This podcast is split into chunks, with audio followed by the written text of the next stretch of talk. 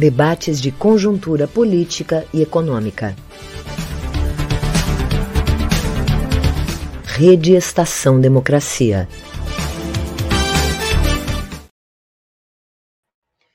Boa tarde, boa noite.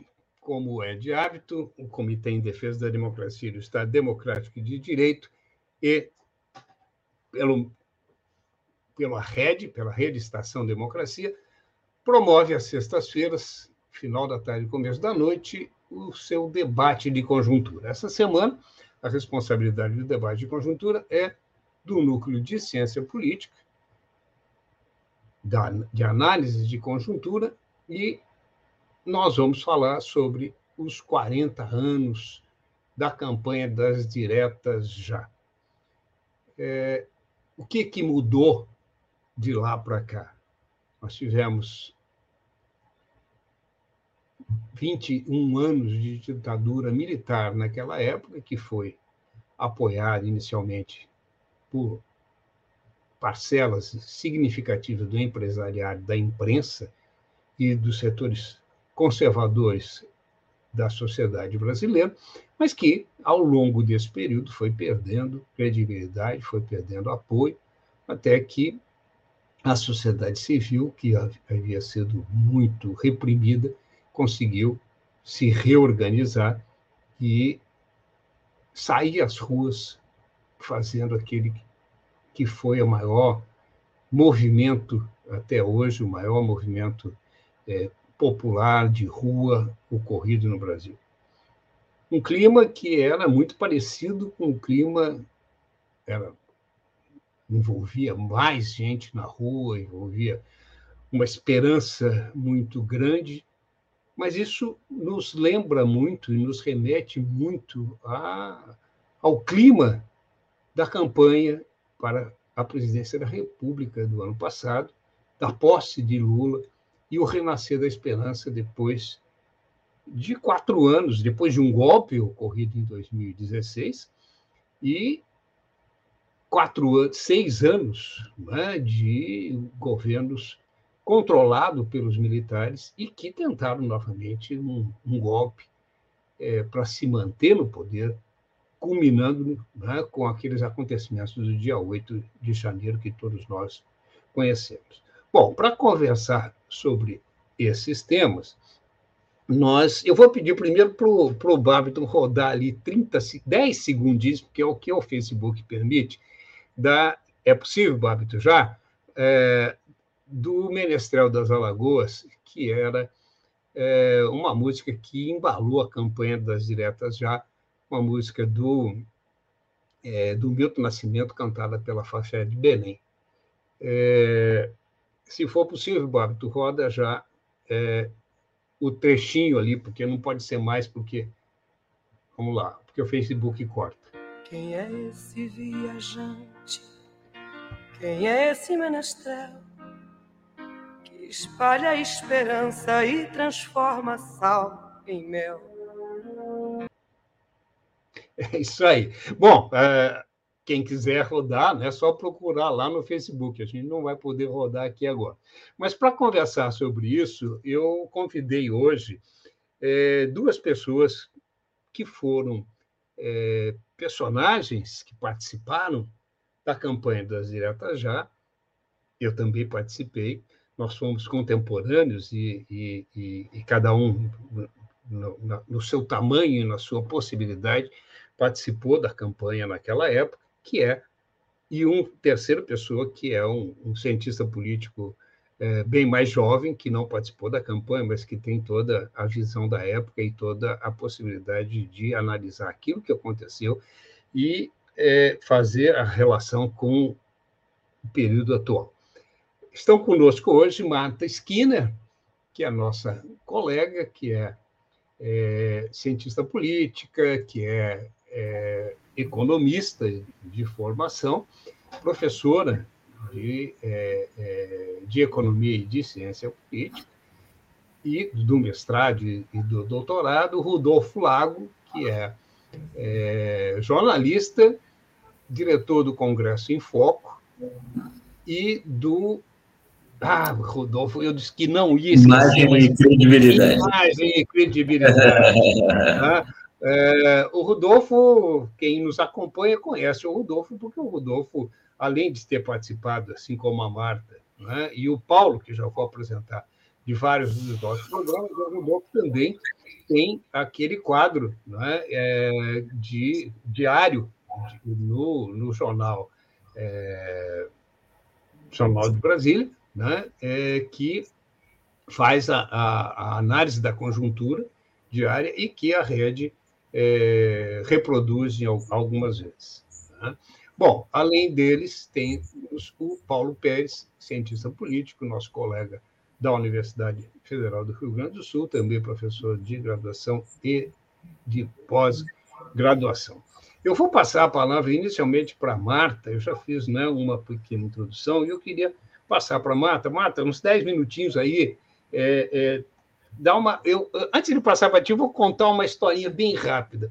É, eu estava aqui fazendo né, a, a, o retrospecto aqui da, da, cronologia, até a Folha publicou no domingo, e, e eu me deparei ali com um acontecimento que me fez lembrar um fato. No dia 20 de novembro de 2003, houve, houve uma. uma é, é, desculpa, 20 de outubro, né? É, tropas policiais militares cercaram Brasília, invadiram a sede da OAB e bloquearam estradas. As liberdades públicas foram suspensas, né? numa operação que foi comandada pelo general Newton Cruz, que era responsável pelo comando militar do Planalto. Uma situação um pouco parecida com o que nós vivemos no, no 8 de, de, é, de janeiro. Né? Mas o que eu queria lembrar é que no dia 14 de, de, de outubro tinha nascido a minha filha. Tá? E, e eu era presidente da Associação dos Docentes da Universidade Federal do Espírito Santo. E tinha havido uma convocação de uma greve geral é, pela CUT, tá? e acabou o meu mandato e eu estava levando meu material. No caminho, meu carro quebrou, eu parei e minha filha tinha nascido na sexta-feira e a gente no domingo ia fazer um, uma comemoração com os amigos no, no, no domingo seguinte. Ela nasceu no 14 e a gente ia fazer, era uma sexta-feira e a gente fazia no seguinte. Bom, para encurtar a história, meu carro quebrou e as coisas ficaram todas no carro. A gente estava no meio da comemoração, vários amigos em casa. Chega um amigo e diz: estão rebocando teu carro. Eu fui lá e aí, para encurtar a história, fui preso, fui levado para a Polícia Federal, tá? É, porque tinha lá uns cartazes convocando a greve. tá dentro do meu carro. Então, para quem não viveu a época, né, eu acho que isso já dá o clima da época. Então, passo para ti, Marta. Seja muito bem-vinda e, e, e, vamos aqui conversar um pouquinho sobre, sobre uh, a campanha das Iratajá, os, uh, a frente ampla que se constituiu naquele momento, as grandes mobilizações populares e né, o que, que isso tem a ver com os dias de hoje. Mata, abre, abre teu, teu, teu microfone. Aí. Boa tarde, quase boa noite. Né? É, muito obrigado pelo convite, muito honrada estar aqui com vocês. Eu acho que esse assunto, eu tenho é, é, me preocupado muito que esse assunto não pode sair da pauta, entendeu? Esse assunto da ditadura, o que foi a ditadura, né? E o que, o, qual foi, quer dizer, o nosso papel porque eu acho que esse processo não acabou. Né? Quer dizer, a frente ampla, nós, novamente fizemos uma frente ampla né, para eleger o presidente Lula, para tirar o inominável, tudo bem. Mas eu, eu, quando você colocou essa música do Menestel das Alagoas, por acaso eu agora de férias baixei uma lista de músicas do Milton Nascimento e ouvi várias vezes no Spotify, né? E fiquei me lembrando do clima que foi aquele movimento, né? Que foi num crescendo, foi num crescendo, né? Inicialmente, quer dizer, a primeira manifestação assim, é, quer dizer, claro que a gente sabia, quem estava, quem gostava do assunto, quem estava par da política, quem acompanhava, sabia que estava se formando né, uma série de. É, tomando posições, vários grupos, né? Mas o primeiro movimento, quando acontece na Sé, eu me lembro que eu estava numa casa na Serra, e aí eles, a, a, liguei a televisão para saber a notícia do dia, e me lembro da, da TV Globo, né? Os alunos, quando eu conto isso, eles ficam escandalizados anunciaram que era o aniversário de São Paulo. Era aniversário de São Paulo, um, um pequeno movimento na Praça da Sé para o aniversário de São Paulo. E eu fiquei tão indignado, disse, mentira, isso já é a campanha, já é o movimento, que o tamanho não era de aniversário de cidade nenhuma, que ninguém ia para a rua em São Paulo para fazer aquilo. Mas aí veio a, a, a, a passeata né, de, de, um milhão, como diz o Figueiredo, que ele seria um milhão e um, né? lembra disso? Figueiredo estava voando para Cleveland para operar o coração, ele teria dito isso, teria sido um milhão e um, que foi realmente uma manifestação gigantesca. Eu me lembro de levar meus filhos pequenos, que tinham seis, sete anos, levei que vocês vão fazer parte da história, isso vai fazer parte da história. Né, que foi realmente uma frente amplíssima, né, com a, a, toda a ala progressista e uma, uma, uma participação maciça da sociedade, né? Apesar de que, como você disse, o golpe tenha lá em 64 contado com o apoio da classe média, por exemplo, eu me lembro de garota, né, criança, queria assistir, porque eu ia para a rua para ver aquela quantidade de gente na, na praia de Copacabana. A praia de Copacabana é conservadora para caramba, então as bandeiras do Brasil penduradas. Quer dizer, tudo isso que está acontecendo, que nos aconteceu nesses últimos anos, a gente já viu esse filme. A gente já viu esse filme. Né? A viva e a cores, não, uma, né? quer dizer, não, houve muita diferença, apenas se tornou muito mais. É, é, é, a comunicação mudou, né? a forma de, de, se expressar, a liberdade de expressão, que é chama de liberdade, libertinagem de expressão, né? o vocabulário, a agressividade aumentou né? em, em termos da campanha, né? mas a campanha das diretas, eu acho que ela foi, foi um marco e também, por outro lado, um golpe duro em todos nós, que ficamos ali na Cinelândia acompanhando voto a voto e perdemos na, na, no Congresso. Então, aquilo ficou uma lição, né, de certa forma, é, na hora não se entende como lição, mas passado o tempo você olhando no, no, no, retrovisor, você pensa o seguinte, aquilo ali nos deu, quer dizer, é, a, a dimensão da, que a democracia né, depende do povo, mas depende também da composição do parlamento. Né? A composição do parlamento é muito importante. Eu, nessa campanha agora de 2022, eu fui para a rua com alunos, eu fiz vira-voto, e uma das coisas que eu tentava mostrar para as pessoas é porque é, essa briga com a política, esse horror à política, né, fez com que muita gente é, é, se abstivesse de, de, votar. Mas os que iam votar, eu, eu explicava, ah, vou votar no Lula. Digo, não, não, não é o problema de você votar no Lula, você tem que votar num Congresso que apoie as medidas. Aí lembro de Eduardo Cunha, lembro de toda a crise do golpe, para. Olha, eu distribuí mais de 500 santinhos. Eu fiz no computador, plastifiquei, entreguei o nome dos candidatos, eu distribuí aqui no Rio, né? Então, é, é, as pessoas não têm noção da importância que é o parlamento.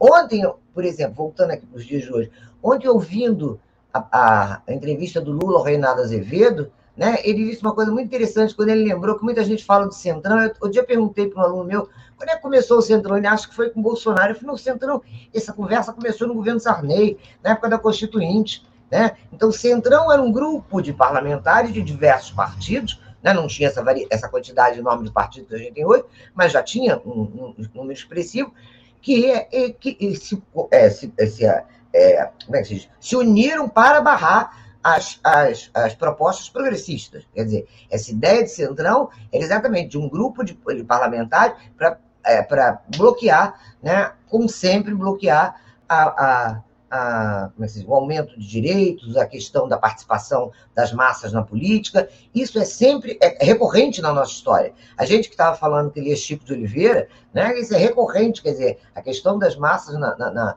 na, na política é sempre bloqueada. Foi bloqueada em Getúlio, foi bloqueada em Jango, foi bloqueada é, é, é, em Lula e Dilma. Né?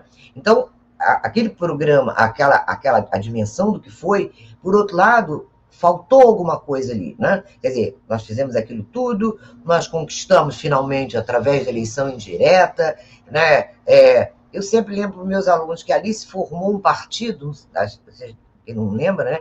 Se formou um partido que saiu da, da, da, dissensão da convenção do PDS. O PDS era o partido da ditadura, né? Que, a antiga arena.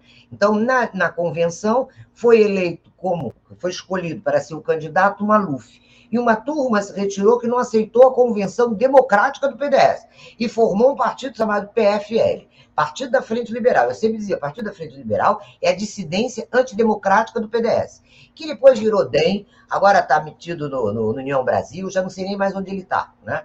mas que era exatamente Quer dizer, uma, uma parte foi para o PP, né?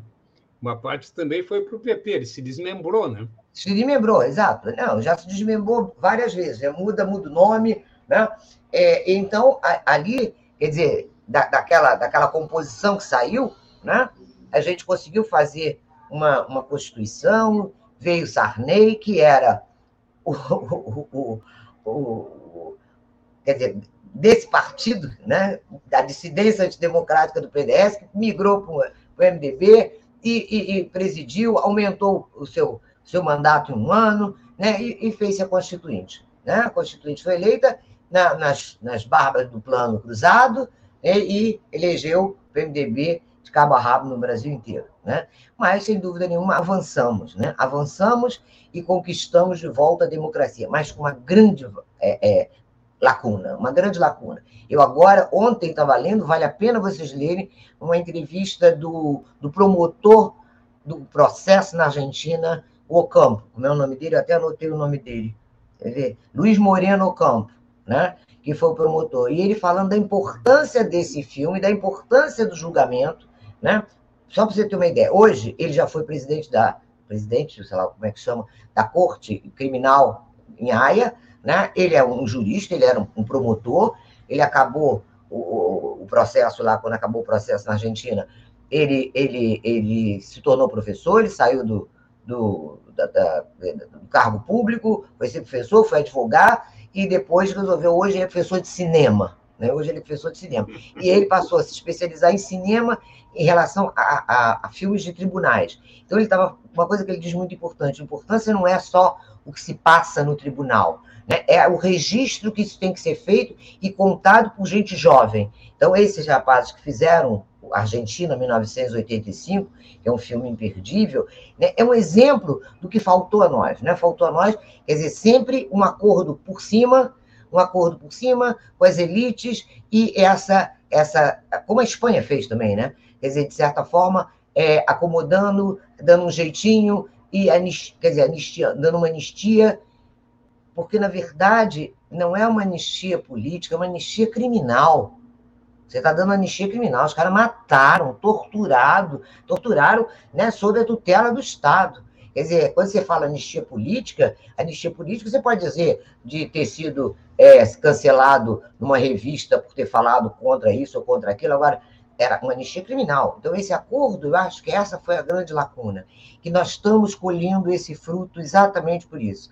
Né? Não se colocou ali naquele final, na chegada da democracia, os pingos nos is. Quer dizer, o papel dos militares não ficou bem definido, não houve, portanto, punição, não houve justiça, não é nem punição, não houve justiça. Né? Eu acho que isso fica, é, quer dizer, esse pano de fundo do que nós estamos vivendo agora, no, no, no, com a posse do Lula, com essa tentativa, e mesmo com a ousadia desse governo, desse inominável, que colocou 8 mil militares em cargos da burocracia pública, né? e que é, é, aparelhou todos as, a, os ministérios né, com militares, né, e que é, é, deu a eles, quer dizer, mais espaço do que eles já tinham, né, para estar acima da lei. Então, uma coisa que o Campo fala e que eu concordo muito é muito difícil você, graças a Deus, alguma coisa está acontecendo, né? Você esperar que os militares é, julguem eles mesmos. Existe uma coisa que faz parte da espinha dorsal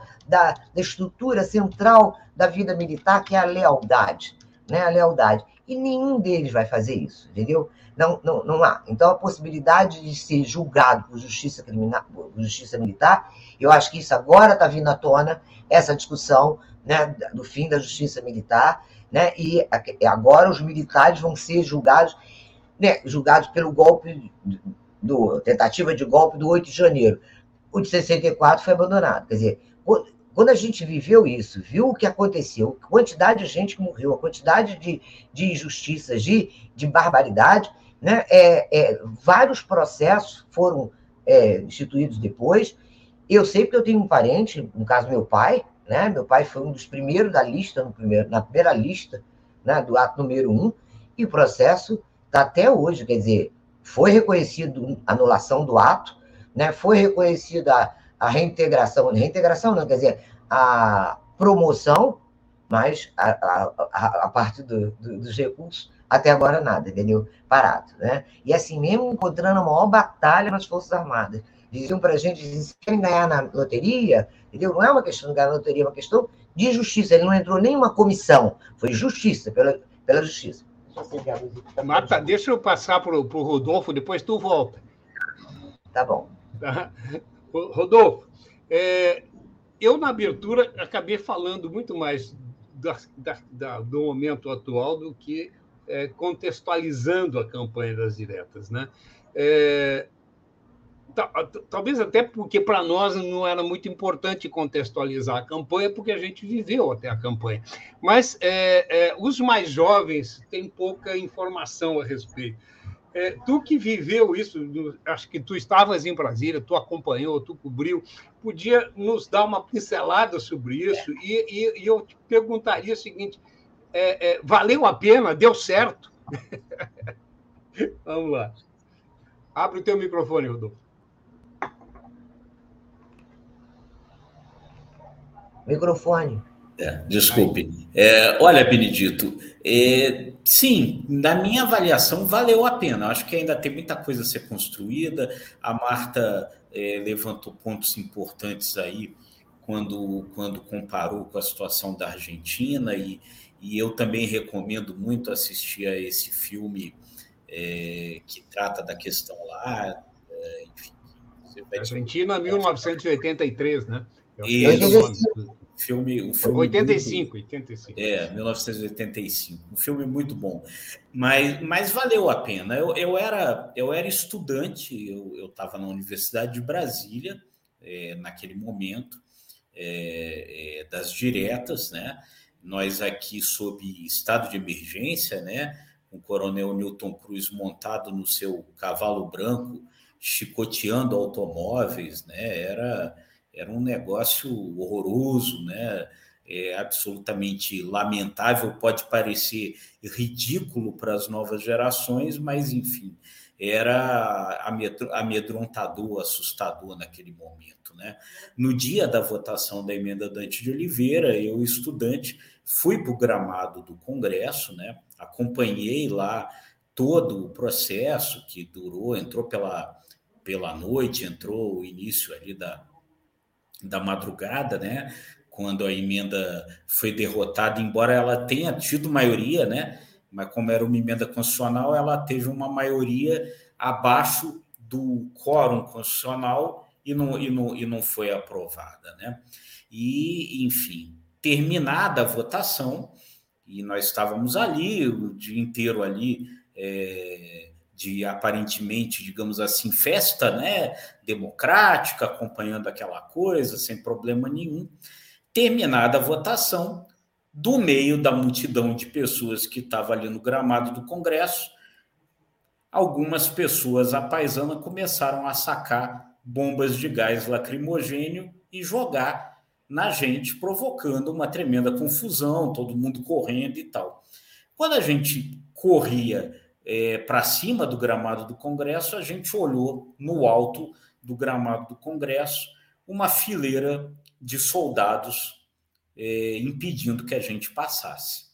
O resultado foi que então todo mundo foi preso, né, e conduzido a pé dali da, do Congresso Nacional até a rodoviária pela via lateral, a esplanada dos ministérios, é, é, para então poder voltar para casa com os olhos lacrimejando é, de tristeza e de gás lacrimogênio. Né? Então, esses eram aqueles tempos. Né? Mas, enfim, a, a, a... Rodolfo, vocês fizeram a trajetória inversa né? Dos, do 8 de janeiro. Né? É, é, 8 de janeiro, a polícia é. escoltou, né? Exatamente. a PM escoltou os manifestantes, os golpistas, da rodoviária até a esplanada. Exatamente, exatamente. Mas, enfim, é, mas sem quebrar nada, né, Benedito? Sem, que, sem destruir nada e. Enfim, sem dúvida. Não, não, isso que eu estou dizendo foi, o nosso foi, foi, foi o inverso. Mas é verdade, é verdade. Você tem, você tem razão. É, é, mas, mas, enfim, mas de qualquer jeito, é, apesar do desfecho naquele dia ter sido esse, é, é, aquilo dali foi o estertor é, da ditadura, né? o fim daquele regime. A partir dali, o regime se enfraqueceu, você teve ali esse processo que você ali já mencionou ali, da divisão do, do, do, PDS, a antiga Arena, né, a criação ali da Frente Liberal, é, a eleição do Tancredo, enfim, a, é, e iniciou-se a, a, a, democracia e nós, e nós temos ela ali. E aí, até agora chegando aí ao, ao 8 de janeiro, né, é, Benedito, é, me parece que, embora com esses riscos, essas ameaças todas, e a gente precisa ficar sempre atento a elas, sem dúvida nenhuma, eu acho que você tem, de certa forma, já conseguiu conquistar alguma resiliência democrática, né? É, é, a gente conseguiu, né, superar esse, esse, esse momento é, e estamos aí, né? A democracia é, é, foi ameaçada, mas ela não me parece que ficou combalida, né? Isso, isso eu acho que é, que é importante. Agora, só concluindo aqui, é, é, em cima de uma coisa que a, que a Marta também mencionou na explanação inicial dela, infelizmente, aí voltando a comparar com a Argentina, né, com essa nossa síndrome de leopardo, né, de, de Lampedusa, né, mencionando aí o, o romance clássico italiano, né? Que aqui é tudo meio como diz lá o personagem do romance, né? É preciso que tudo mude para que tudo permaneça como está, né? Então você tem sempre um arranjo é, feito aí é, das novas forças com as forças antigas, né? Para que você fique ali no meio termo, né? e não faça todas as mudanças necessárias. Isso daí é um problema, talvez um problema cultural nosso, né, de, de, de tentativa sempre de fazer esse tipo de arranjo, esse tipo de acerto, né, é, como lá o personagem do famoso livro da literatura italiana. Paulo, é, como é que tu vê essa essa sequência. Tu não é, não viveste né, a, a campanha, é, mas tu é cientista político, é, com certeza conhece muito bem né, os fatos, e mas tu talvez mais melhor do que do que nós mais velhos, né, tenha é, possa ver em, em, em retrospectiva né, o que foi a campanha e, e, e o que ela representa hoje para o país. Contigo. Bom, primeiro, meus cumprimentos a todos que nos acompanham pela internet. Obrigado mais uma vez pelo convite, Tadeu. É um prazer estar aqui com a Marta, também com o Rodolfo. É, não sou tão jovem assim, na verdade. Eu, eu acompanhei provavelmente de maneira não tão intensa e ativa como vocês. Eu era, eu era adolescente mas aí a minha experiência foi, foi, foi interessante no seguinte sentido: eu era bem jovem, adolescente, mas é, já trabalhava, eu trabalhava em rádio. E, e a rádio, e os, as rádios, as TVs, os jornais sofriam censura. No caso, no caso das rádios, né? Eu lembro que nós tínhamos que gravar toda a programação 24 horas e manter aquilo em arquivo, porque o órgão de fiscalização, acho que se chamava Dentel, Dantel, uma coisa assim, de vez em quando parava o carro e o cara pedia. Dantel, fitas. É. Dantel. O cara parava o carro, dois, iam dois, três paravam, e passava o dia ouvindo as fitas, né, para saber o que, que a gente estava falando. É... Naquela época chegavam discos, né, ainda eram os vinis, né, chegavam discos com censura, então as faixas censuradas, quando o disco já tinha sido gravado, o que, que eles faziam? Eles riscavam as faixas, né, não sei se as vinham riscadas as faixas e tal. Então eu, eu lembro que é, teve essa, essa, essa campanha, ela durou pelo menos uns três ou quatro meses de, de, de andanças pelo país, das lideranças, né, do Lula, Ulisses Guimarães e tal. E, e nós ah, e havia e havia um certo uma certa insegurança, né, na, na, rádio do interior de São Paulo, é, de, de noticiar isso, né? Porque mesmo ficava aquela discussão que era assim: bom, mas se nós usamos como fonte da informação a Agência Estado, que era a Agência Estadão, né, do Estado de São Paulo, a Agência Folha, e se está saindo lá, a gente diz que tem uma fonte, mas mesmo assim nós estamos falando. Aí vem os caras da Dantel, da, da é, Dentel aqui e podem, e podem ouvir e tal. Então tinha, tinha esse, esse medo da censura, não é? Pouco tempo depois, eu entrei no serviço militar. E aí o interessante foi que ainda né, nesse período de transição, de final de transição, é, é, a gente sentia muito forte dentro do, do quartel a, a, a, reação dos militares, né? Eu, eu, eu, eu, por causa, inclusive, da minha estatura, eu, eu fui da infantaria, e na época todos que eram da infantaria pertenciam ao batalhão de choque do exército. O batalhão de choque do Exército era treinado para duas coisas: para combate à guerrilha, no nosso caso foi combate à guerrilha urbana, veja bem, e, e éramos treinados para dissolver manifestações uh, de rua e, e, e, um treinamento pesado, quer dizer, era para entrar mais pesado que a polícia militar. Então acompanhei um pouco de assim nesse desse ângulo essas coisas, né, do quanto se fazia lavagem cerebral do, do dos jovens ali na, no serviço militar, né, da, toda madrugada nós tínhamos lá as aulas teóricas com sargento, tenente, era, era, era, era mais ou menos discutindo isso, né? O que, que queria acontecer com o país, que estava caminhando para esse desastre da abertura e tal. Então foi nessa condição que eu acompanhei, né? Então, quer dizer, é, na verdade, é, o conhecimento um pouco mais, mais sistematizado disso veio depois, né? Estudando o assunto, e até dando uma ressignificada um pouco assim no que eu vivi na, naquele período, né, que só vivia assim como uma testemunha que, que não, não necessariamente tinha os instrumentais teóricos e históricos para compreender isso na sua devida dimensão. O que, que eu colocaria hoje diante desse, acho que desafio que você colocou para a gente aqui, né? É, tentar refletir um pouco a respeito da relevância das diretas já, é, de alguma maneira numa comparação com o ambiente político de hoje, né?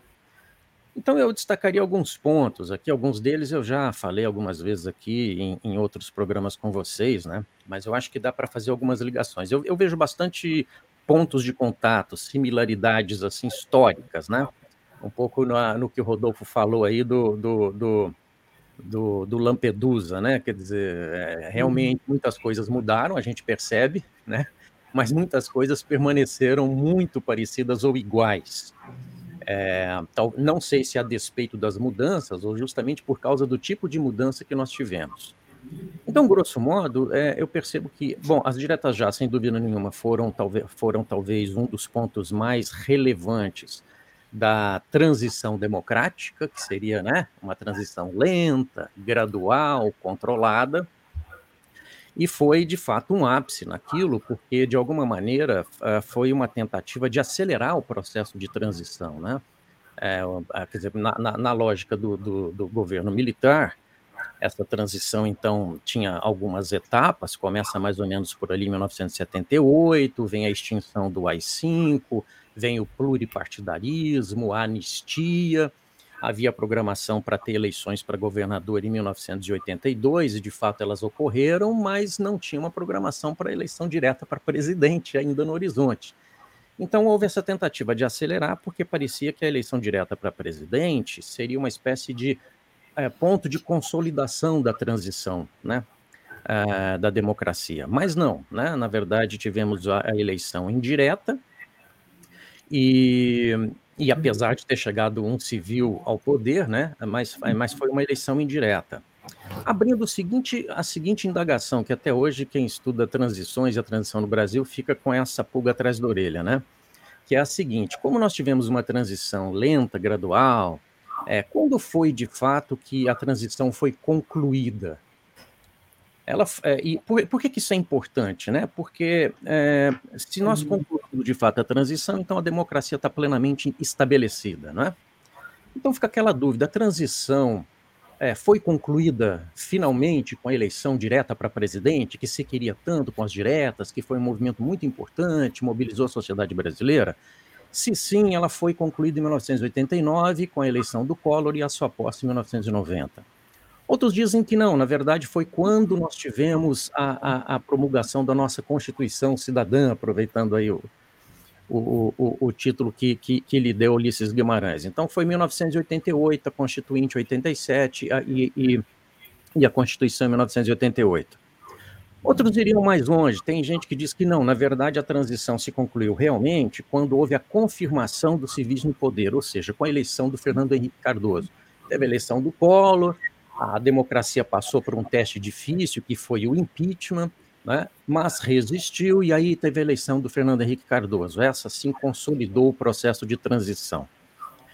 E outros mais exigentes diriam, dizem que, na verdade, a transição foi concluída com a eleição e a posse, principalmente, né? Porque ser eleito é uma coisa, tomar posse no Brasil é outra, como já, como já, já nos disse o Carlos Lacerda, né? Não pode ser eleito, se for eleito não pode tomar posse, se toma posse não pode governar. Então, é, alguns dizem, não, foi quando Lula tomou posse, porque significou não só uma rotatividade de civis no poder, mas do próprio núcleo ideológico que assumiu o poder. Né? Então, um, um ex-operário, líder sindical, participou ativamente, inclusive das diretas já, foi, já foi deputado constituinte, e aí chegou a esquerda no poder e tomou posse. Então, ali se concluiu a transição. Então, de lá para cá, nós acreditamos que a transição estava consolidada. Né? Então, se as diretas já não tiveram aquele efeito imediato né, de colocar um civil, elas de fato colocaram a população com esse anseio na rua, que teve que esperar alguns anos, mas em princípio, né, em, é, em tese, a, a transição terminou ali. E aí, tudo que aconteceu, inclusive com essa ponto culminante do 8 de janeiro, uh, trouxe a seguinte questão que, que pelo menos para mim, uh, ficou mais claro uh, recente, ficou mais clara recentemente, que na verdade nós não terminamos a transição democrática. Né? Nós acreditamos que a transição foi concluída, mas ela não foi concluída, porque o último aspecto dessa transição democrática seria realmente é, eliminar a tutela militar sobre o poder político no Brasil quando não tutela a participação direta dos militares no poder. Isso ficou bastante claro, por quê? Porque realmente, né, com Bolsonaro a partir de, 2000, de 2018, mas começando antes esse processo, 2014, impeachment da Dilma, e depois com o governo Temer, quando começa a ocupação dos militares no poder, ficou claro, na verdade, que é, nós, pelo menos na minha avaliação, nós não só não tínhamos terminado a transição democrática, que os militares voltavam de vez para o poder, como é, nós tínhamos sido submetidos de novo a um golpe, só que de um outro perfil de golpe. Né? Nós tivemos dois golpes que não são os clássicos golpes de Estado, mas nós tivemos um golpe parlamentar que levou ao impeachment da Dilma e depois um golpe judicial que levou ao impedimento eleitoral do Lula. Então, o que parece para mim agora é que essas, esses pontos de contato indicam que, é, na verdade, nós então recomeçamos a transição democrática agora a partir de 2022, 2023. Né? Então, 1984, 2002, a campanha eleitoral muito tensa, né, que levou à vitória muito apertada do Lula, eu penso que simbolizam isso. No primeiro caso, um ponto importante na transição de um governo militar, de uma ditadura militar, para o governo, uma tentativa de governo democrático que ficou incompleta. Essa transição não se concluiu. E agora, de novo, estamos começando uma transição, e 2022 significou não umas diretas já, mas talvez democracia já, não é? Quer dizer, queremos retomar a democracia depois de um período curto, mas muito destrutivo, que ainda não foi plenamente eliminado, na minha opinião, vai ser difícil de eliminar isso, de um governo de ocupação militar, né, que eu, tenho chamado de uma democracia militarizada, que começa com Temer e se consolida de alguma maneira com, com, com Bolsonaro. Então, acho que tem esses dois pontos de semelhança, que, por sua vez, trazem pontos de semelhança com o golpe de 1964, que vai explicar essa transição direta já, e ponto de semelhança com esses dois golpes sequenciais e articulados de 2000 e 2015 e 2016, né, que tirou a Dilma por um impeachment parlamentar, e de 2018, de 2018 que tirou o Lula da competição eleitoral, portanto, um golpe com apoio judicial, é uma espécie de impedimento é, é, preventivo, né, um impedimento eleitoral. Uh, então, É eu penso que, que, é isso. Nós tivemos muitas mudanças, mas a, a máxima do Lampedusa continua valendo. Muitas coisas semelhantes aí nesse percurso histórico.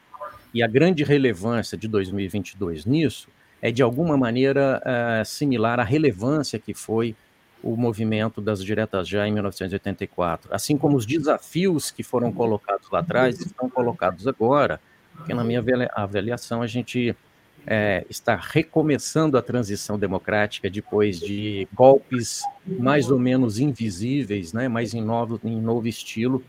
E é isso que coloca o desafio do governo Lula daqui para frente, né? Assim como foi um desafio do governo Sarney na transição, mais ainda e mais grave agora é o desafio do Lula como esse esse governo que tenta ser de grande concertação, mas que podemos discutir daqui a pouco, né? Para mim é uma grande geringonça, difícil de administrar, mas que representa essa tentativa de um recomeço, né? Uma nova transição democrática, eu penso que começou agora em 2023.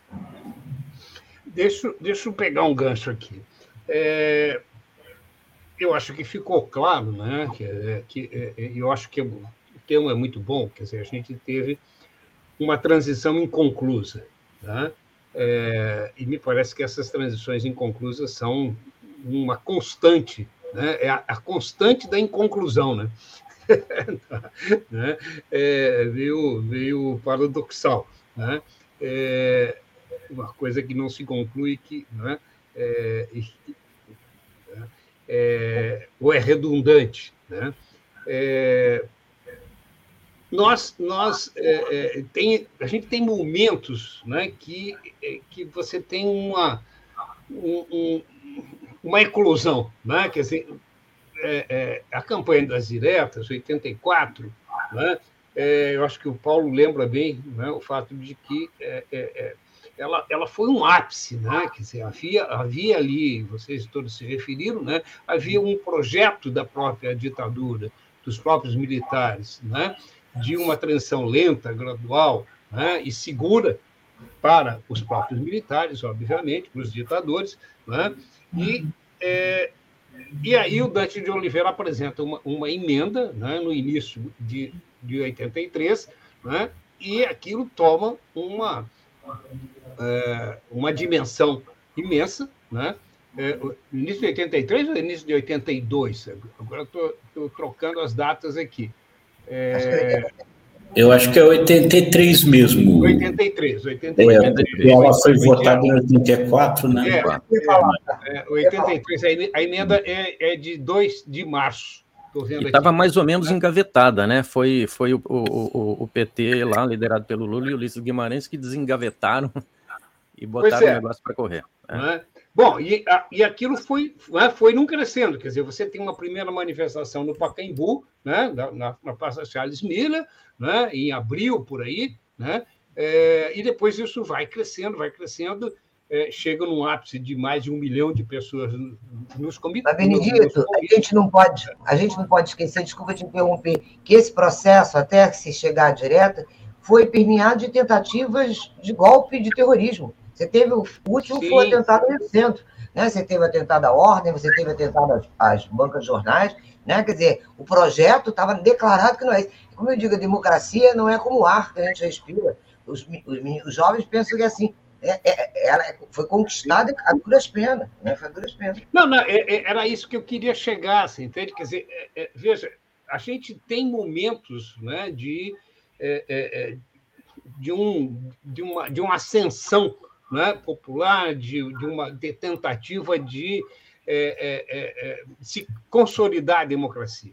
Né? Dizer, o movimento das diretas é, né, não foi um movimento só de São Paulo, Rio ou Brasília, mas foi um movimento que empolgou o país inteiro. Você tinha 300 mil, comício com 300 mil pessoas em Goiânia, né, em Vitória.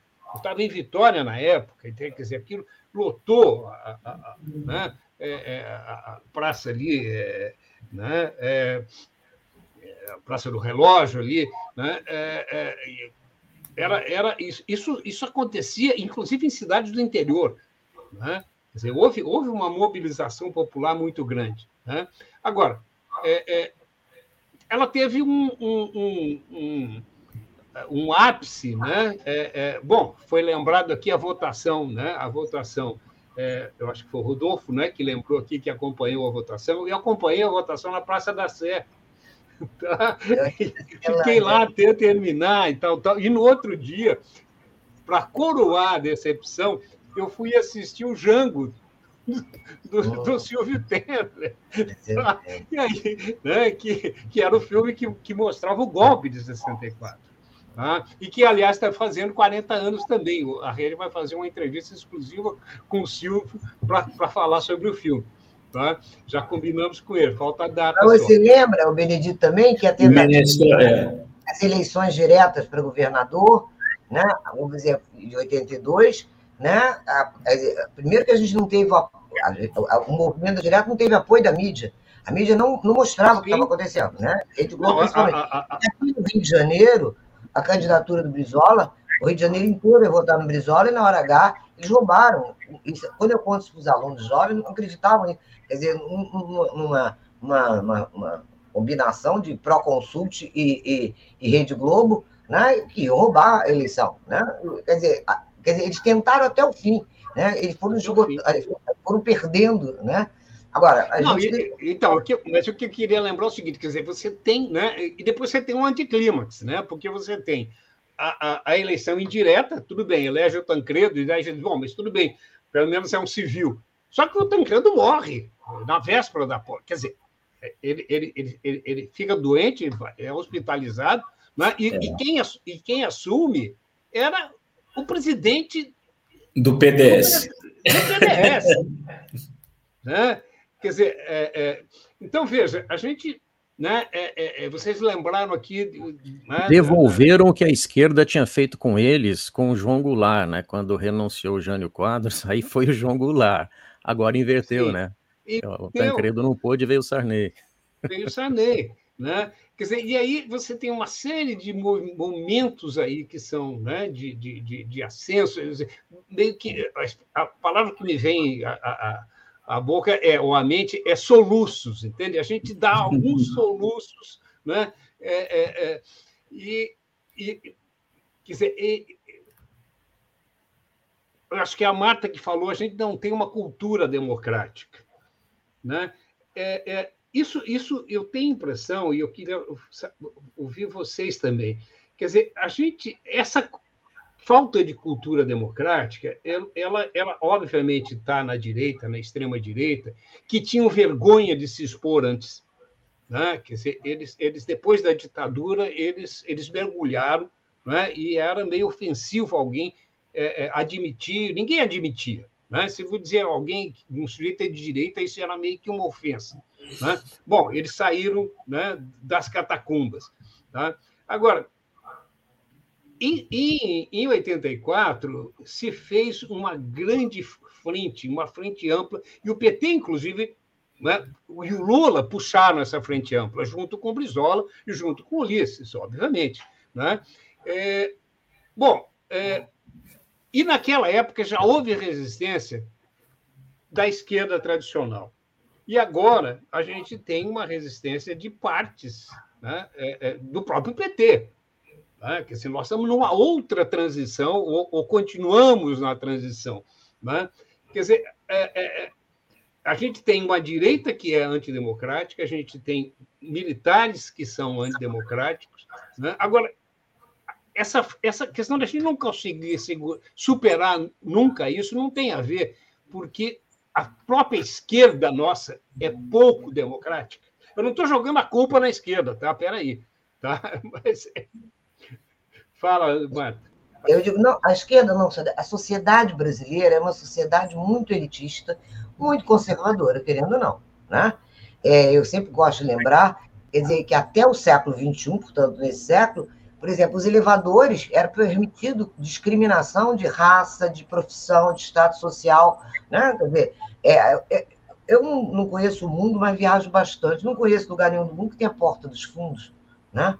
Quer dizer, essa relação, essa estratificação e essa hierarquização da sociedade, né, o que a gente chama hoje de elite, a elite, né? quer dizer, é, é, é, é o entendimento de democracia né, é, é muito raso a, a ideia de democracia. Né? Não se pensa em democracia, é, quer dizer, até porque, na lógica desse modelo econômico que a gente vive, que vem, isso já vem dos anos, final dos 80, nos, nos 90 para cá, portanto, já se vão quase 40 anos, o neoliberalismo, né, o, a, a, a, o regime político que consegue conviver com o neoliberalismo é uma democracia rasa. Então, eu acho que essa noção de democracia né, entre nós é muito rasa. Quando eu falei lá no início do negócio da, da Argentina, né, era uma questão de justiça, do respeito à justiça, respeito à, à, à, Constituição. Ontem eu ouvi no Lula, Lula disse uma frase interessante quando perguntaram sobre a indicação do STF. Né, e eu tinha ouvido outro dia de um magistrado dizendo isso. A função do juiz é cumprir a Constituição. Essa condição, para mim, é que ele seja leal à Constituição. Né? Saber jurídico e leal à Constituição. Então, eu acho que não existe isso, quer dizer, com cultura. Isso a gente não trabalha na criança, no jovem, no, no universitário. Essa questão do respeito a essa, a essa, essa igualdade, é, porque democracia pressupõe que todos têm o mesmo poder. O teu voto é igual ao meu, que é do, do, do, do Lehman, do, do milionário que for, né? qualquer um. Mas essa, essa, essa noção de democracia é de que ela é, é normal, ela acontece naturalmente, né? Eles não sabem a quantidade de anos de luta. Nós estamos falando dessa luta. Nós estamos falando dos anos 70, dos anos 80, para se conquistar uma eleição indireta, para depois fazer uma constituinte né, e, e, enfrentar os atos de terrorismo até chegar a, a, ao, que chamamos de democracia. Eu achei interessante quando o Paulo falou que a democracia, de certa forma, na, na, na coisa da sistematização da história, teria sido considerada norma, normalizada, né? É, é, como é que se diz? com a chegada do professor Fernando Henrique Cardoso. Né? Eu sempre entendi isso na época também, quando começou a ser trabalhado, começou a se falar, né? eu disse, mas é o papel que ele quer entrar na história. Ele quer entrar na história como um homem que reinaugurou a democracia. Se, se, se você fazer um joguinho de palavra-chave para o Fernando Henrique, é, qual foi a frase dele? Eu quero acabar com a Era Vargas inaugurar, reinaugurar a Era JK. Né? O que, que o JK remete? Democracia. Né? democracia. Então, como diz no livro da, da biografia dele, ele diz: Eu fui o único presidente que entrei e saí, o J. Cara, que é, é, respeitando a Constituição a que, a, que, que, ele, que ele jurou. Depois dele, o próximo foi o Lula, né? Não teve mais outro. Depois do, da, foi o Lula. Então, é, fico, fico posse, a posse do Lula, eu acho que tem um capital político, né? É, uma, porque não foi uma, é, tem a dimensão, para mim, emocional né? e, e, e da indignação da, da, campanha das diretas. Isso, isso você colocou bem. Eu acho que ele traz um capital político de ter conseguido não é só derrubar né, a direita, como os outros governos de esquerda derrubaram, é a extrema-direita, um movimento internacional organizado com dinheiro, a gente está vendo dinheiro com uma quantidade de recursos para impedir a eleição. Eu acho que ele chega com capital político, a gente pode ter chance, sim, de construir as bases dessa democracia. Pois é, tu falaste em capital político. Vou perguntar para o Rodolfo. Rodolfo, é, é, será que a gente tem hoje é, condições de, de avançar nesse, nesse sentido? É, a gente falou aqui da falta de, de punição né? É, é, dos abusos cometidos durante a ditadura, e agora nós tivemos uma, várias tentativas de golpe, né? ou, ou golpes mesmo ocorridos desde 2016 é, é, que culmina aí com, com, com, com 12 de dezembro e com 8 de, de janeiro. Até agora, o que a gente está vendo é que, vamos usar uma expressão aqui que é do serviço público, mas são os magrinhos que estão presos, né? tá? Quer dizer, é, é, é, é o, o, o, o, Alexandre Moraes disse que, que vai se é, é, julgar os militares, mas eles estão sendo investigados? efetivamente? É, enfim, as informações aí, Benedito, é, é, é que sim, é, é, eu espero que realmente se, se, se consiga avançar nessa, nessa investigação e nessas punições. Me parece que isso é importante. Eu, eu acho que, que, que aí até. É, é, comparando com o que aconteceu lá nos Estados Unidos no 6 de janeiro, né, na, na, na questão lá do, do Capitólio, me parece que existe uma, uma compreensão, tanto lá quanto aqui, de que você precisa conseguir, de alguma forma, é, é, é, é, evitar que essas coisas é, voltem a acontecer. E, nesse sentido, é preciso chegar a, aos responsáveis e puni-los. Isso não é uma coisa simples, isso não é uma coisa fácil. É, é, esse movimento, é, na minha cabeça, é, eu, tô, eu tenho convicção de que ele é uma organização é, maior que brasileira, ele é uma organização mundial, é, é, e o que torna muito difícil, a gente não sabe de onde vem, nem quem financia, nem quem patrocina, é, e se a gente vai conseguir chegar a isso, mas a minha impressão é, é, é, que existe hoje uma preocupação nesse sentido que ultrapassa a preocupação do Lula ou a preocupação do Brasil. Outros líderes têm a mesma preocupação e, e querem e querem de alguma forma é, obter um, é, um limite para isso. Porque é, é, o que me parece, Benedito, e esse aqui é o, o grande problema aí, ultrapassando é, o Brasil na, nessa questão, é, é, que talvez esse mundo novo aí das redes sociais tenha levado as pessoas a ter um sentimento de urgência com relação à solução das coisas, que eu acho que a democracia representativa da forma como a gente tocou a vida inteira é, seja meio lenta para resolver. É, é, enfim, é, Congresso lá precisa lá, tem uma lei, tem que criar uma comissão, a comissão leva não sei quantos meses, aí vota e tal, parará, e aí de repente o sujeito acha que esse é um processo é, muito lento, muito complicado e quer resolver o negócio no tapa.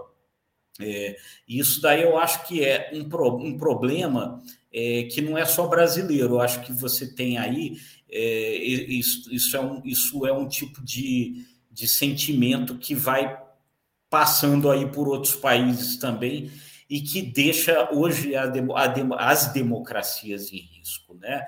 É o que fala ó, um pouco lá o Levitsky e o Ziblatt, né, em como as democracias morrem, né? Um outro livro que eu recomendo, acho que todo precisa ser, ser estudado, ser lido. É, e eu acho que você tem um pouco isso aí como, como ameaça para além da questão brasileira, né? É um país que, enfim, aí voltando àquilo que o Paulo falou, né? Esse processo de transição é, ele não acabou, a gente ainda ainda está nesse processo de transição. Né? É, eu acho que assim, o, o, esse processo de transição acaba no momento que o cidadão tiver consciência do seu papel, e ele ainda não tem, né? O cidadão ainda não entende qual é a importância que tem é, ele quando ele entra na sessão ali na cabine eleitoral para votar e ele se torna é, e a importância dele vira igual a do, digamos, do Abílio Diniz, né? o momento onde o Abílio Diniz e o cidadão brasileiro mais pobre se tornam iguais é na cabine de votação, na hora do voto. E o cidadão brasileiro não, não tem essa compreensão ainda. Né? No momento que tiver, aí acho que a gente vai ter conseguido completar essa transição. O, o Paulo, é, o que a gente vê é o seguinte, né? Quer dizer, você, além desse, dessa questão cultural, né? Quer dizer, há, você tem um congresso, e o Rodolfo, inclusive, acompanha o congresso né, é, diariamente, né? Você tem um congresso extremamente conservador e tem uma necessidade de se construir uma ampla aliança para é, é, de sustentação né, do governo Lula, porque nosso sistema eleitoral acaba fragmentando demais né, a, a, a, representação popular e, e, e, você, presidente nenhum tem, consegue governar só com, com a bancada do, do seu partido ou da, da coalizão que o elege. Né? Então, é necessário fazer uma ampla aliança, né? o que implica uma certa conciliação. Né? Agora, como conciliar e, ao mesmo tempo, né, é, é, é, é investigar e fazer justiça? É possível isso? É, eu sou um pouco porque, mais. Porque, veja, quer dizer, me parece que é o seguinte, dele, se a gente não romper com esse ciclo, não é isso? Uhum. É, é. É, a gente nunca vai sair. Quer dizer, Não é? Como é que se constrói cultura? Né? Quer dizer, como é que se cria cultura? É, não se cria. É, é, quer dizer, né? A cultura. A, a, é, isso, isso lembra isso lembra um pouco a só enfim talvez vai ser uma, uma viagem meio meio teórica indesejada aqui mas eu tenho que aproveitar o gancho né? Quer dizer a, a obra clássica que até hoje é uma grande referência né? Eu acho até que é uma obra de mitologia acima de tudo da democracia americana é a obra do, do Alexis de Tocqueville não é? A democracia na América. A gente poderia resumir assim a conclusão geral dele é, no seguinte ponto, né? Um, na América, como ele chamava os Estados Unidos, a sociedade civil é muito participativa, é organizada, né? Ela tem, ele não usa a palavra, mas ele é o precursor disso. Ela tem uma cultura política participativa, associativa, né? E o que desencadeou isso, né? De alguma maneira, foi uh, foram alguns fatores, dentre eles o tipo de religião protestante que se estabeleceu lá. Aí ele olha para a França, que no fundo era a grande preocupação dele, como um francês, né? É, para tirar lições dos Estados Unidos e tentar resolver a grande instabilidade política que a França vivia e continuou vivendo muitas décadas depois.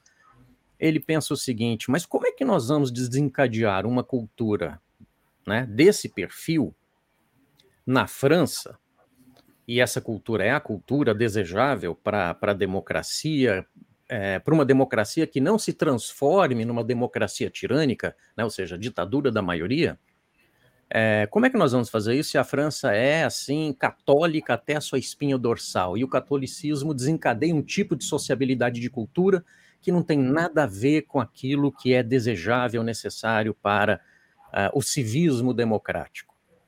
E aí ficou embrólio, porque de fato, como é que. Se fosse, se você pudesse fazer um decreto para falar a partir de amanhã o, é, é, é, a França é protestante, daqui a algumas décadas, quem sabe, vamos ter a democracia.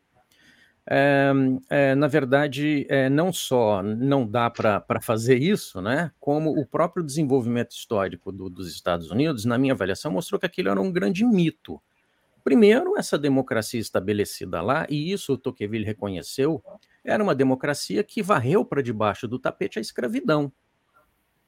Então começa lá a Constituição Americana dizendo todos os homens nascem livres, e, mas tinham escravos, né? E, e, que, e, que, e que demorou uh, uh, algum tempo não só para acabar com a escravidão, mas para acabar com o apartheid os, os, movimentos por direitos civis nos Estados Unidos só conseguem se consolidar um pouco mais o fim do apartheid efetivo nos Estados do Sul na década, nas décadas de 1960 e 1970.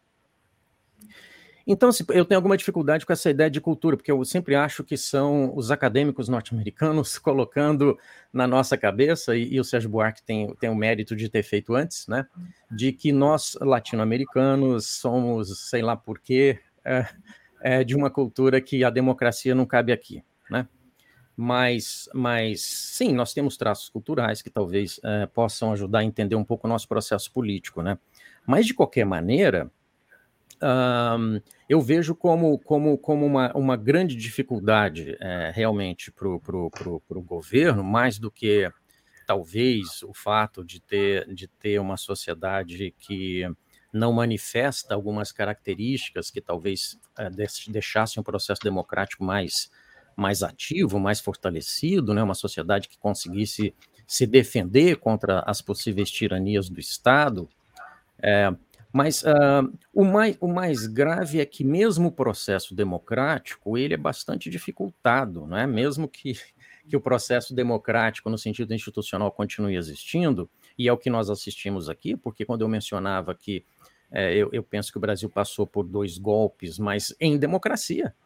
É, ao contrário de antigamente, você tinha que fechar o Congresso, acabar com a democracia. Não, a própria democracia pode ser distorcida em vários do seu, das suas características e, e, você construir bolsões, nichos de autoritarismo ou até com apoio popular, eleger líderes com perfil mais autoritário. De alguma maneira, em linhas gerais, é o que aponta né, os autores do livro aí, Como Morrem as Democracias, a respeito do processo de corrosão das democracias.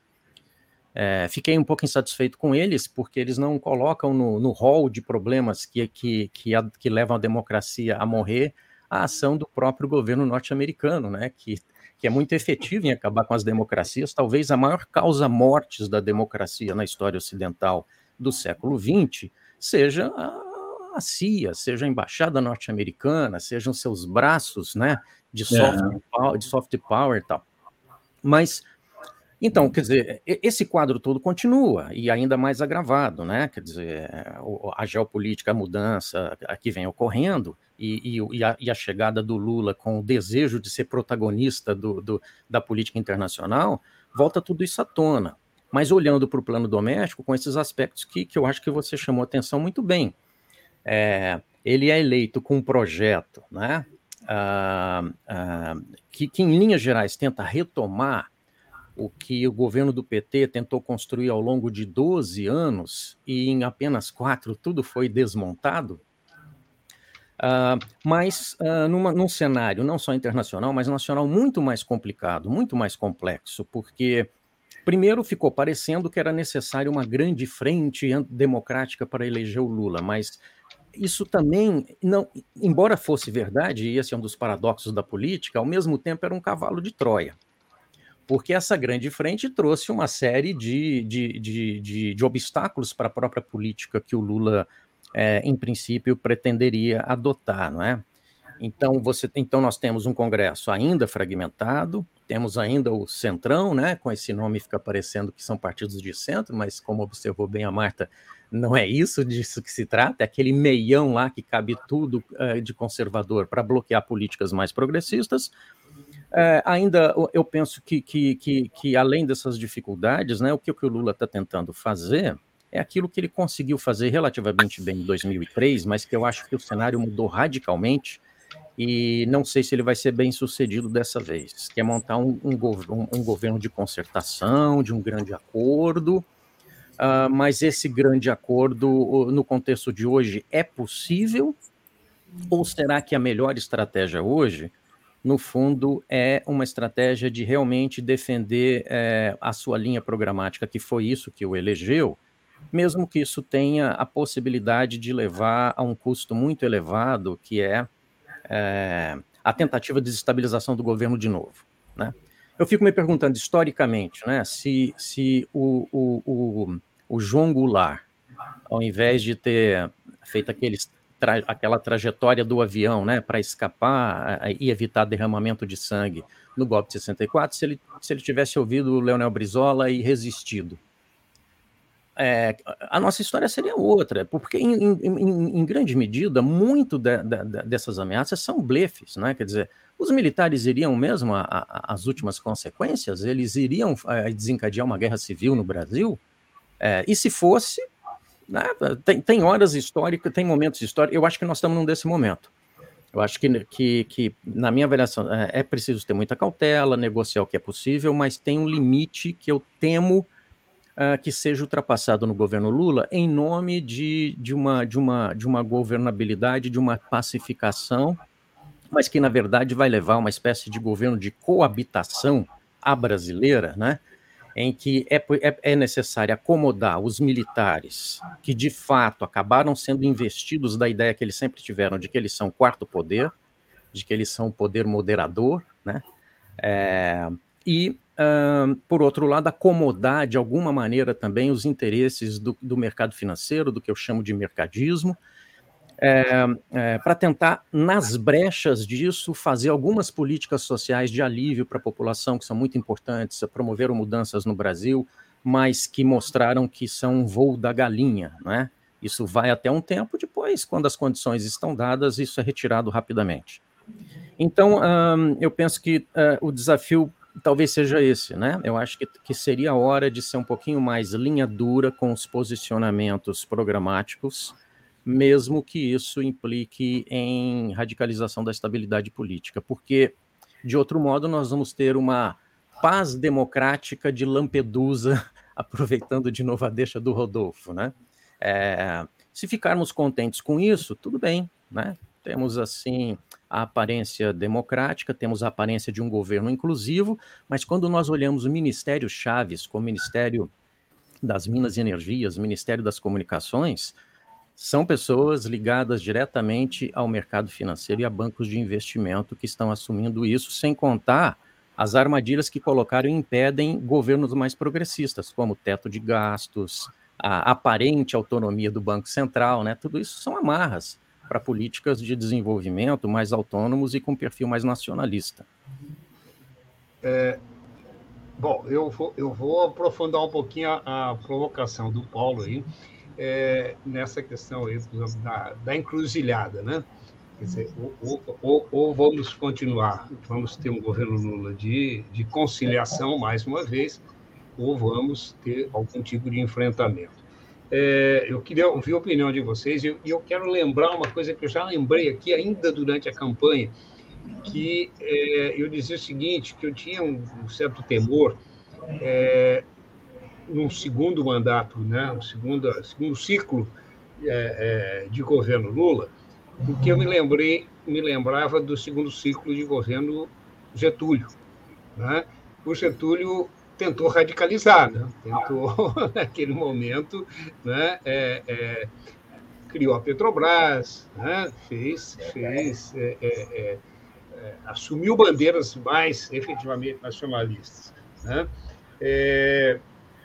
e foi levado ao suicídio. Quer dizer, hoje haveria condições de, de é um pouco de projeção, né? Quer dizer, não, é, dentro do quadro atual? Quer dizer, qual é a leitura que vocês fazem? Haveria possibilidade é, disso que o Paulo que o Paulo é, é, advoga de certa forma, né? Quer dizer, é, é, é preciso algum tipo de enfrentamento. Bom, eu acho que sem dúvida nenhuma o que ele falou é algo que a gente deseja, né? Mas a a política, quer dizer, a, a, estratégia política, que é uma coisa que eu reconheço, acho que todos nós reconhecemos que o Lula tem muita competência, eu acho ele um animal político, claro que não é uma, uma confiança, sabe, às cegas, né? Agora, não dá para a gente prever agora o tamanho do. Quer dizer, o que a gente tem que enfrentar, a gente sabe, mas o tamanho da luta e qual vai ser a reação, né? Porque, quer dizer, nós já passamos por outras situações já ganhamos algumas, perdemos outras ao longo da história, lembrando do Getúlio, lembrando a tentativa de golpe do Juscelino, porque golpe sempre foi o caminho, a história brasileira é assim.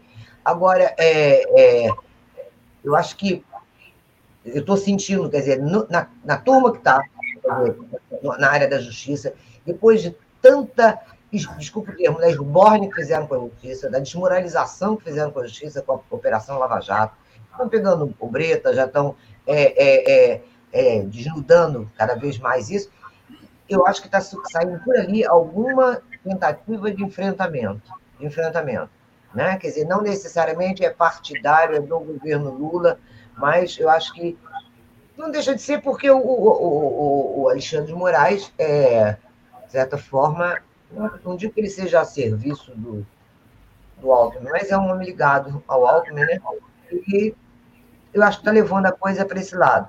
Agora, eu fico pensando que essa investigação, como disse o Rodolfo, né, essa investigação dos militares e a prestação de contas, etc., é uma coisa demorada. Eu estava lendo essa entrevista desse promotor, tá dizendo, são cinco, seis anos, com uma equipe enorme de gente pesquisando papel. Ele, inclusive, sugere que é melhor, uma das formas de você chegar mais rápido é fazer entrevista com as pessoas da família dos, dos, dos dos revoltosos, dos chamados, que eu acho esse nome ridículo, chamar de cara de patriota, né? quer dizer, dos, dos golpistas. Né? Outra coisa, seguir o dinheiro. Hoje você tem instrumentos para seguir o dinheiro. Quem financiou? Os meios de comunicação divulgaram, entendeu? Você tem toda uma, uma quantidade de, de recursos que dá, se quiser fazer, quer dizer, tem possibilidade de fazer. Tem que, óbvio, eu fico na política, você tem que ousar e esperar a reação. Né? E tem que ver, quer dizer, como medir, como antecipar qual vai ser a reação. Eu sempre me lembro de uma cena, quando eu fui à Normandia, que eu vi aquele cemitério coalhado de cruz de menino de 18 anos. Descendo ali dos aviões os alemães. Tá? Eu fico pensando que o Roosevelt tivesse perdido a guerra. Como é que explicava aquilo? Entendeu? Quer dizer, é uma decisão que você toma e vai fundo, acredita e vai fundo. Agora, não sei, como você disse, Paulo, não sei se o Lula tem esse temperamento e se a turma que está no entorno dele. Agora, eu estou acreditando que existe uma, uma, uma, turma no judiciário que está querendo levar isso à frente, entendeu? Porque é, é, eu acho que a gente não pode mais fingir que não vê.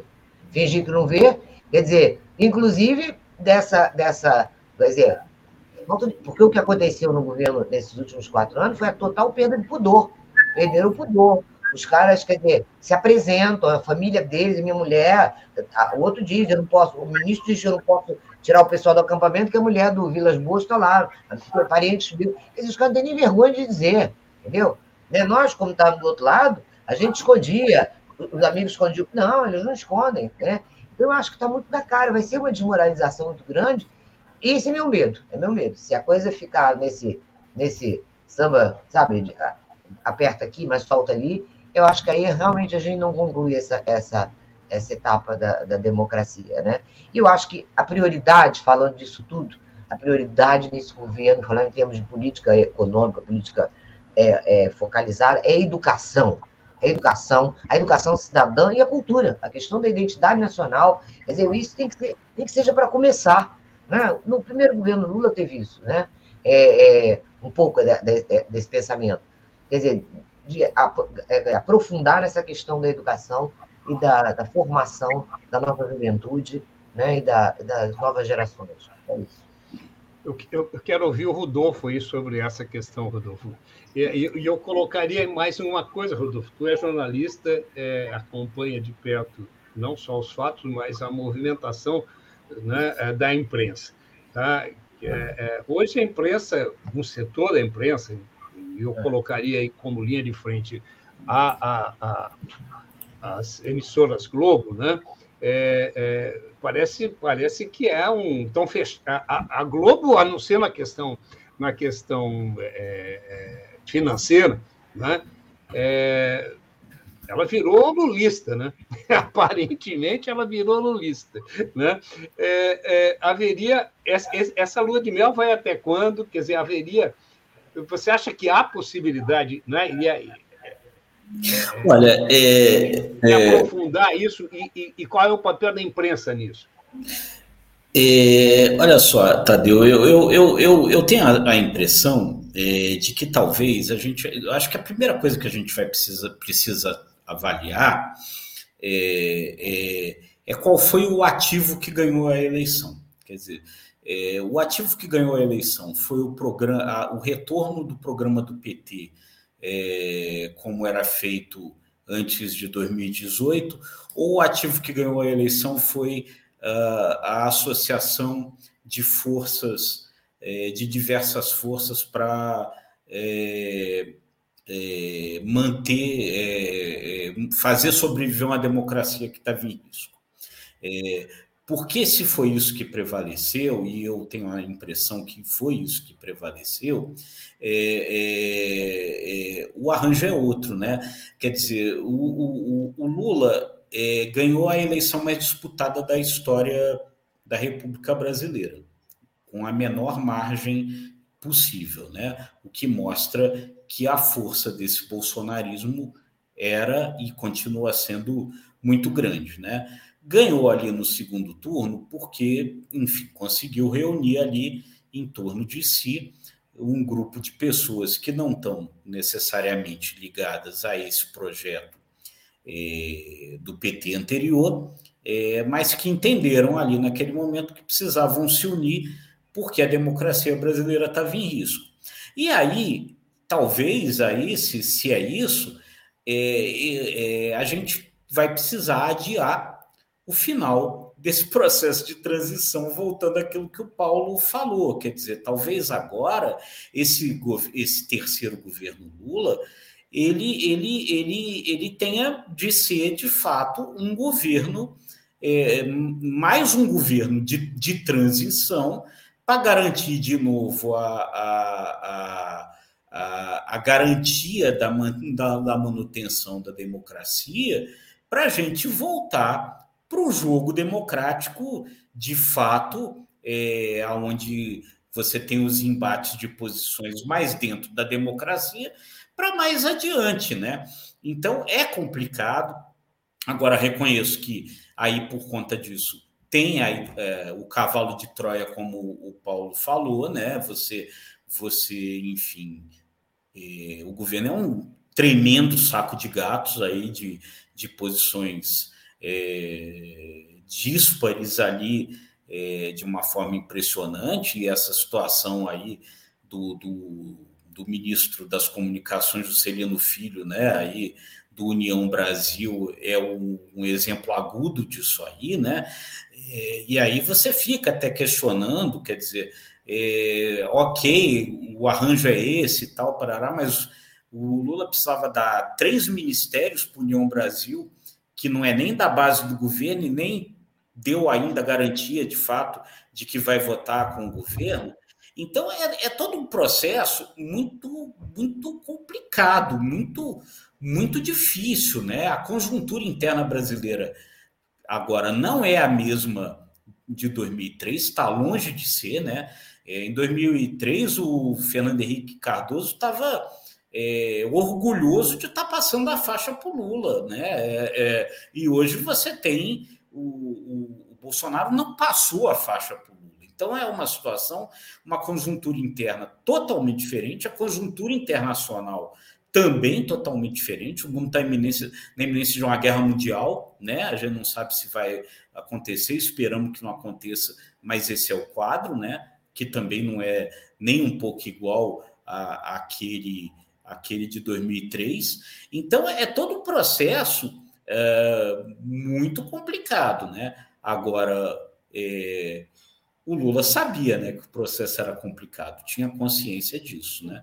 É, eu, eu acho que ele, que ele, nesse sentido, sabe que a coisa não é não é muito simples.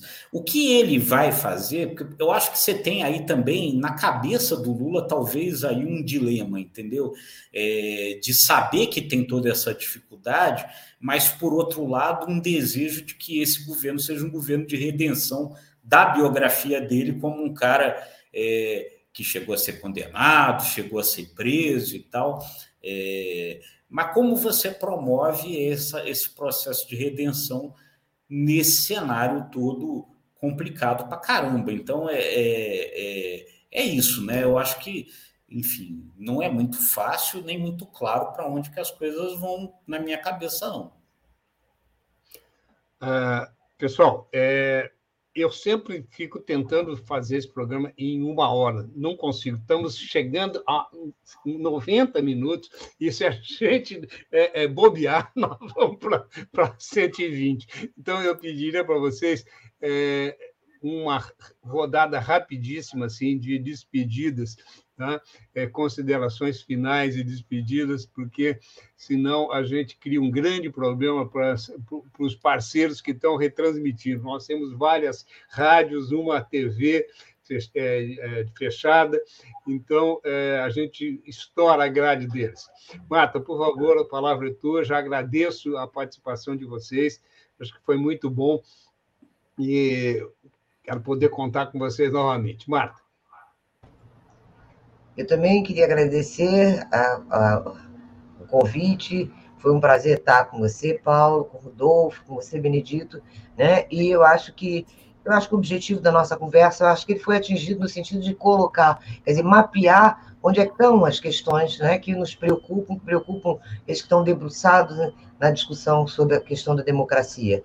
Eu acho que a gente está no começo do governo, a gente está cheio de esperança, mas também como pensamos e lemos e sabemos a história, temos, obviamente, esses receios. Né? Eu acho que é, eu quero manter esse otimismo e quero passar também a, a ideia de que eu acho que tem, tem espaço para que possa acontecer, quer dizer, a gente consiga avançar nessa, nessa, nessa, nessa como é que chama? No fechamento dessa, dessa questão né, da, da democracia. É um trabalho duro, como disse o Rodolfo, é um trabalho duro, difícil, mas a gente vai estar tá aí, a gente vai estar tá lutando, a gente vai estar tá, é, abrindo espaço para se conseguir isso. Um abraço para todos, boa noite. Muito obrigado, Marta, mais uma vez. Paulo, contigo. Bom, também agradecer pelo convite e foi um prazer estar aqui com vocês, com o Rodolfo, com a Marta. E, bom, uh, reafirmar isso, né? Eu penso que nós, nós tivemos em 2022, então, essa, esse ponto de contato com as diretas já, né? A tentativa de uh, de retomada da, da democracia depois desse descarrilhamento institucional que nós tivemos a partir de 2015, né, combinando com a eleição do Bolsonaro em 2018, o perigo não, não está totalmente afastado, é, mas sem dúvida nenhuma a chegada do, do, do, do Lula e do PT ao poder em aliança mesmo ampla significa algum alento, e penso que daqui, daqui para frente é, é, a gente se manter alerta, principalmente é, pela, pela dinâmica do próprio governo, porque é um governo muito amplo que vai caminhar no sentido dessa, dessa conciliação, né, que aí vai ser acossado pelos militares, mesmo que de maneira indireta, num contexto internacional extremamente difícil. Né? Então, como um governo de transição, mas que tem ambições né, de retomar políticas sociais, o desenvolvimento do país e o protagonismo do Brasil no cenário internacional, vai ser necessário uma, acho que uma releitura atualizada do Lula e dos seus assessores desse contexto que tem muita similaridade com, com contextos anteriores, mas também tem muitas coisas novas. E eu penso que a liderança do Lula não, não pode seguir é, no caminho tanto do cenário internacional como nacional a mesma receita que ele seguiu em 2000 a partir de 2003. O cenário é bastante outro, e não há espaço para ingenuidade é, pseudo-republicana, né? Apenas para concluir, você colocou há um tempo atrás a pergunta se a esquerda era pouco democrática. É, é, eu, eu, realmente não sei, mas eu, eu, eu, vejo que a esquerda tem sido ingenuamente republicana, né? no, no sentido aqui, entre aspas, é, e isso tem criado dificuldades no plano, no plano interno, principalmente. Então, muito obrigado. Bom final de semana a todos. Muito obrigado, Paulo. É, Rodolfo, é contigo. Não, eu também agradeço muito, Benedito. Foi um, um, debate muito rico, muito, muito, muito legal de participar.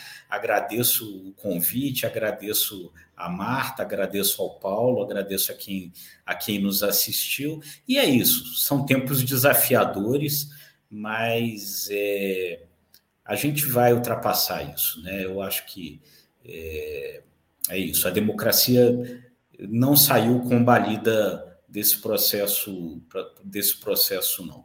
As diretas já valeram a pena e nós vamos seguir e vamos chegar lá na frente e ter orgulho desse país nosso. Muito obrigado, Rodolfo. É sempre muito bom ter vocês todos conosco, inclusive aqueles todos que nos acompanharam, os nossos parceiros, são quase 20 parceiros que retransmitem esse, esse, essa, essa live, esse debate, e eu quero pegar um gancho aqui no Rodolfo. Né? É, eu acho que, não obstante a transição seja estendida, né? nós estamos é, com percalços construindo a democracia a democracia não é um, é, um final, né? Democracia é um processo e nós estamos é, é, trilhando esse processo. Então, eu, eu, acho que isso depende do empenho de cada um de nós também, né? É, no seu dia a dia e na sua, na sua militância, na sua vida cotidiana. Então, eu agradeço a todos, é, agradeço aqueles que nos acompanharam, que mandaram mensagens, a Nélida, o Tomás, a Isabela, a Maria Regina, a Adinaldo, é, vários outros aqui, que eu não vou ler todos. Tá? Muito obrigado. A gente volta na semana que vem.